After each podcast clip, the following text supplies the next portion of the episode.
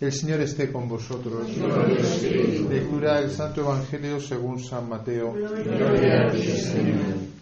Por aquellos días Juan el Bautista se presentó en el desierto de Judea predicando, convertíos, porque está cerca el reino de los cielos. Este es el que anunció el profeta Isaías diciendo, voz del que grita en el desierto, preparad el camino del Señor, allanad sus senderos. Juan llevaba un vestido de piel de camello con una correa de cuero a la cintura y se alimentaba de saltamontes y miel silvestre. Y acudía a él toda la gente de Jerusalén, de Judea y de la comarca del Jordán. Confesaban sus pecados y él los bautizaba en el Jordán. Al ver que muchos fariseos y saduceos venían a que los bautizara, les dijo, raza de víboras, ¿quién os ha enseñado a escapar del castigo inminente? Dad el fruto que pide la conversión. Y no os hagáis ilusiones pensando, tenemos por padre Abraham, pues os digo que Dios es capaz de sacar hijos de Abraham de estas piedras. Ya toca el hacha la raíz de los árboles y todo árbol que no dé buen fruto será talado y echado al fuego. Yo os bautizo con agua para que os convirtáis, pero el que viene detrás de mí es más fuerte que yo y no merezco ni llevarle las sandalias. Él os bautizará con Espíritu Santo y fuego. Él tiene el bieldo en la mano, aventará su parva reunirá su trigo en el granero y quemará la paja en una hoguera que no se apaga. Palabra del Señor. Gloria a ti, Señor Jesús.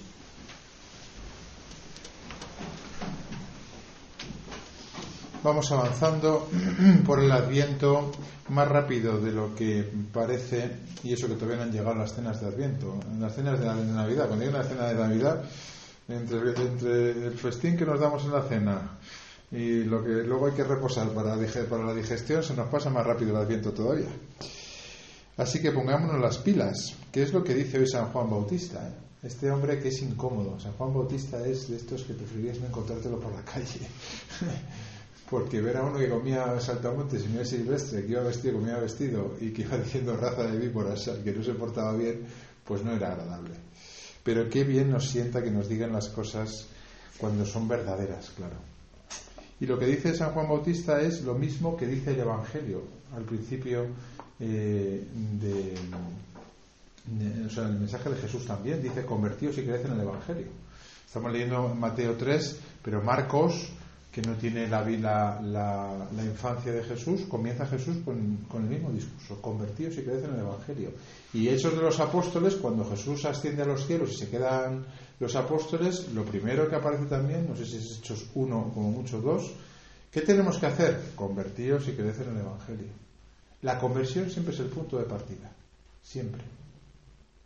Y si alguno cree que no necesita convertirse, pues para eso está aquí Juan Bautista para que nos recuerde con fuerza, eh, raza de víboras, que creéis que no, tenéis que convertiros. Porque claro, el problema de los fariseos no es que fuesen más pecadores que los publicanos. De hecho, los publicanos eh, eran más pecadores en el sentido, pues yo qué sé, San Mateo, pues era un recaudador de impuestos, la prostituta, pues eso, el ladrón por lo otro. Y ellos, pues sí, ellos eran, en ese sentido, eran eh, gente que no cometía pecados, ¿no? Pero el problema suyo era que eran unos hipócritas, es decir, que tenían pecados como todos, no tan grandes, y no querían convertirse. Por eso os decía antes, ¿no? Que el, peligro mayor no suele ser los grandes pecados así visibles, ¿no? Como muy ostentosos o muy vergonzosos, sino que lo, el problema es el orgullo. El orgullo. Eso sí que el Señor no lo perdona. ¿eh? Es implacable con los fariseos. Pero no porque sean fariseos, es que la tenía jurada con los fariseos o los saduceos. No, no era el grupo este que le cayese mal, ¿no? No es que fuese de izquierdas y estos fuesen de derechas, ¿no? Que es lo que se suele también interpretar a veces, ¿no? No, es que ellos creían que no necesitaban la salvación. Y, claro, eso, eso, eso no lo aguanta el Señor, ¿no? Convertíos y crecen en el Evangelio, ¿no? Y dad frutos, dad el fruto que pide la conversión. ¿Cuál es el fruto de la conversión? La conversión tiene dos aspectos. La conversión más interior, podríamos decir la conversión exterior. ¿no? La conversión interior, interior, que se dice en griego metanoen, ¿eh? cambio de la mente, meta, metanoen. ¿no? Pues la conversión interior quiere decir una nueva manera de pensar, una nueva manera de juzgar, una nueva manera de sentir, una manera de, de valorar las cosas, otro tipo de jerarquías, de primacías en nuestra vida. Eso se tiene que dar en ejercicios. Si no se da esta conversión interior, pues al final duran dos días, claro. Tiene que haber un, verdadero cambio, ¿no? una inversión, como decía el Papa Francisco ¿no? en ese texto de Navidad del año pasado. O sea, realmente es, tiene que escandalizarnos el Evangelio. Y tenemos que entrar por la lógica del Evangelio, que no es la humana, que nunca será la humana. Nunca. Se gana pierde del Evangelio no es eh, eh, no son los principios que mueven al mundo, a las empresas. ¿no? Luego un cambio de mente, un cambio de mente que tiene que operarse en ejercicios en cada meditación, eh, reflexionando todo el material que nos da San Ignacio, que nos da mucho material, mucho material para reflexionar. Y el Evangelio, claro, por supuesto que es donde lo saca San Ignacio, claro. Y luego no, no basta el cambio interior, tiene que haber un cambio exterior epistrefein, creo que se dice, o, algo así, en griego. ¿Eh? Un cambio de la conducta, un cambio exterior, porque si, si tienen que estar las dos, si no están las dos, algo falla, ¿no? O sea, si realmente hay un cambio interior, por fuera uno tiene que cambiar, necesariamente, y por eso pues, uno se va dando cuenta de que hay cosas que tenemos que cambiar, que hay que meter mano y decir esto, esto, esto tengo que cambiarlo. Y hay propósitos que no surgen como un deseo de decir, venga, vamos a ver, ¿qué propósitos hago ahora? No, es que se imponen. es que esto no puedo seguir viviendo así. Es que esto, esto lo tengo que cambiar. Tengo que introducir esto, tengo que quitar esto, tengo que... Porque el Señor te lo va dando a entender en la oración. Lo vas viendo, vas viendo contemplando a Jesús y dices, yo no puedo vivir así. Si, si Jesús vive de esta otra manera y nos pide vivir así. Es evidente. Luego podrás o no podrás, caerás o no caerás, pero por lo menos reconoces, y por eso la confesión, que Dios mediante tendremos mañana, ¿no? que, tiene que haber un cambio exterior en nuestras vidas. Y a veces, a veces nos cuesta, ¿eh? porque estamos, bueno, pues estamos como muy instalados y muy seguros de las cosas que nosotros eh, hacemos, incluso a veces durante mucho tiempo. ¿no? Por eso la segunda parte es casi más interesante que la primera. Convertíos y creed en el Evangelio. Creed en el Evangelio, es decir, creed en la buena nueva, creed en la novedad que Cristo trae. Nosotros muchas veces, el pecado mayor que tenemos, y ya lo he dicho, es la, desesperanza. Y sobre todo cuando van creciendo los años, porque claro, van creciendo los años y tú ya puedes decir, no, es que yo llevo ya 30 años con esta situación y esto no puede cambiar. Y además, claro, tienes eh, la gran razón de que llevas 30 años. ¿no? Y por tanto, pues tienes ese motivo de peso, ¿no? 30 años, que bien suena, ¿verdad? Muy redondo.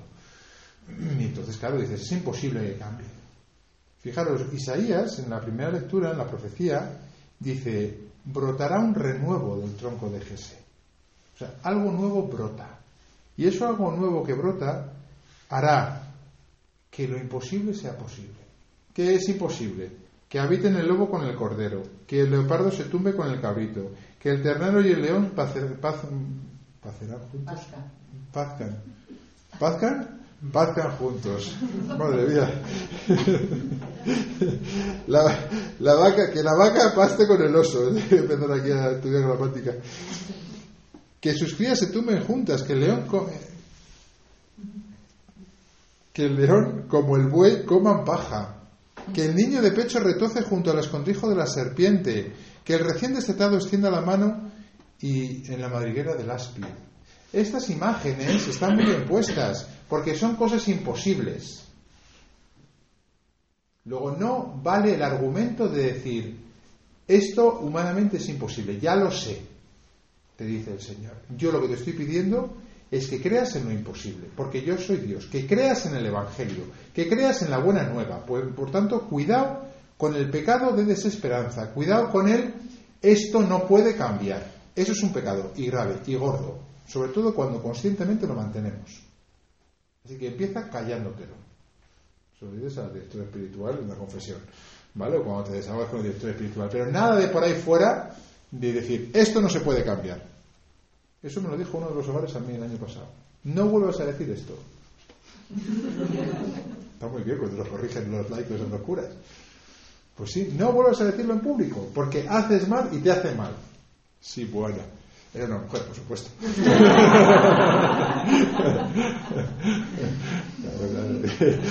¿No me caso para tener esto? tienes que mandar hasta fuera del matrimonio. Pero tenía razón. Hay cosas que no se pueden decir. Es decir, esto no puede cambiar, es un pecado y de los gordos. Porque es no creer en el Evangelio. Por eso decíamos ayer, dichosos los que esperan en el Señor. tampoco vamos a ser ingenuos. Es decir, ante situaciones imposibles como la santidad. La santidad es imposible.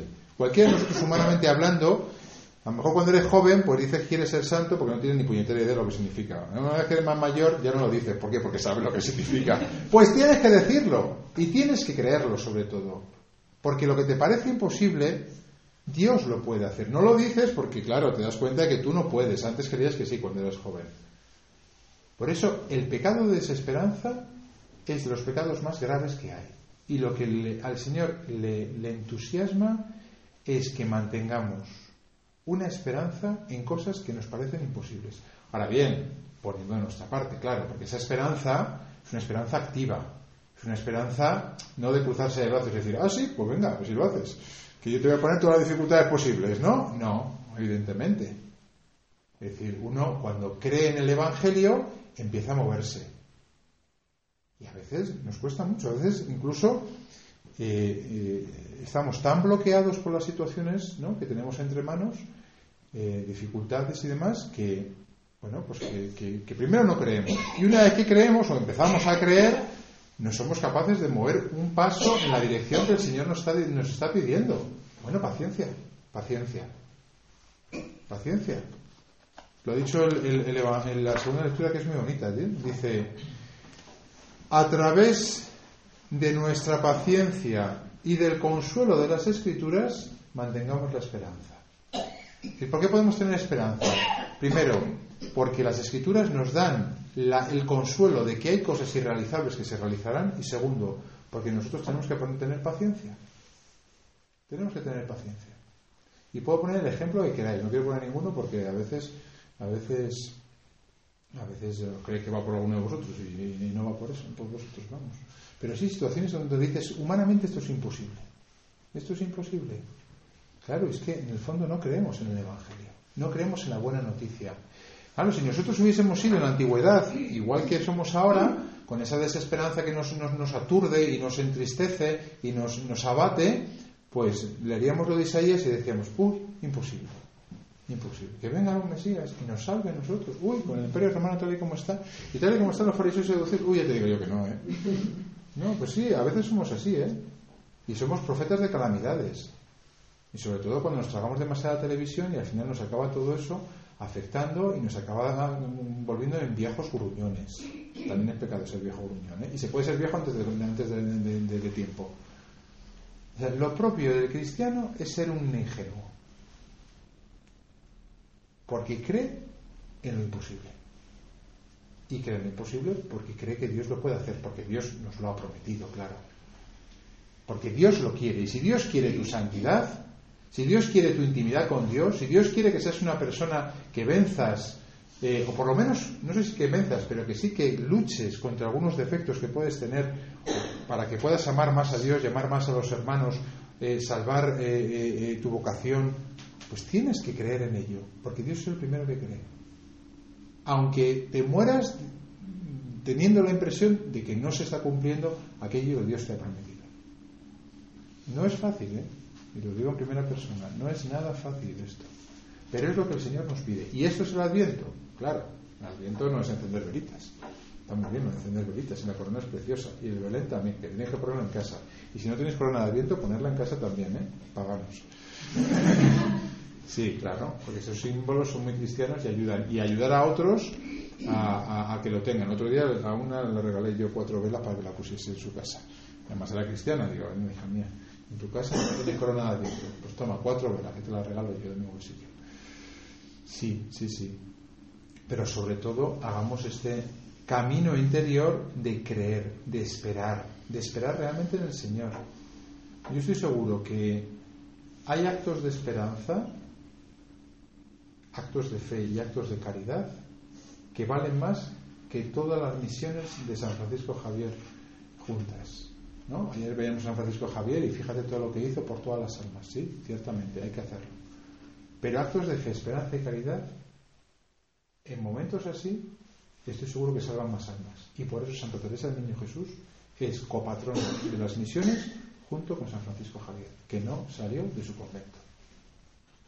Porque estas cosas que nos tocan tan profundamente y nos bloquean incluso a veces, cuando por amor al Señor, por creer en Él, por esperar en Él y por amarle a Él, las superamos, estoy seguro de que no solamente nos beneficia a nosotros, sino que hacen un bien a las almas que no podemos llegar a calcular. Y al Señor le, le gusta un poco no lo siguiente. Sus ofrecimientos interiores en momentos difíciles son oro purísimo. Por tanto, no perdamos la oportunidad de cosechar ese oro purísimo que la Iglesia nos invita a tener en este tiempo de Adviento. Convertíos y creed en el Evangelio.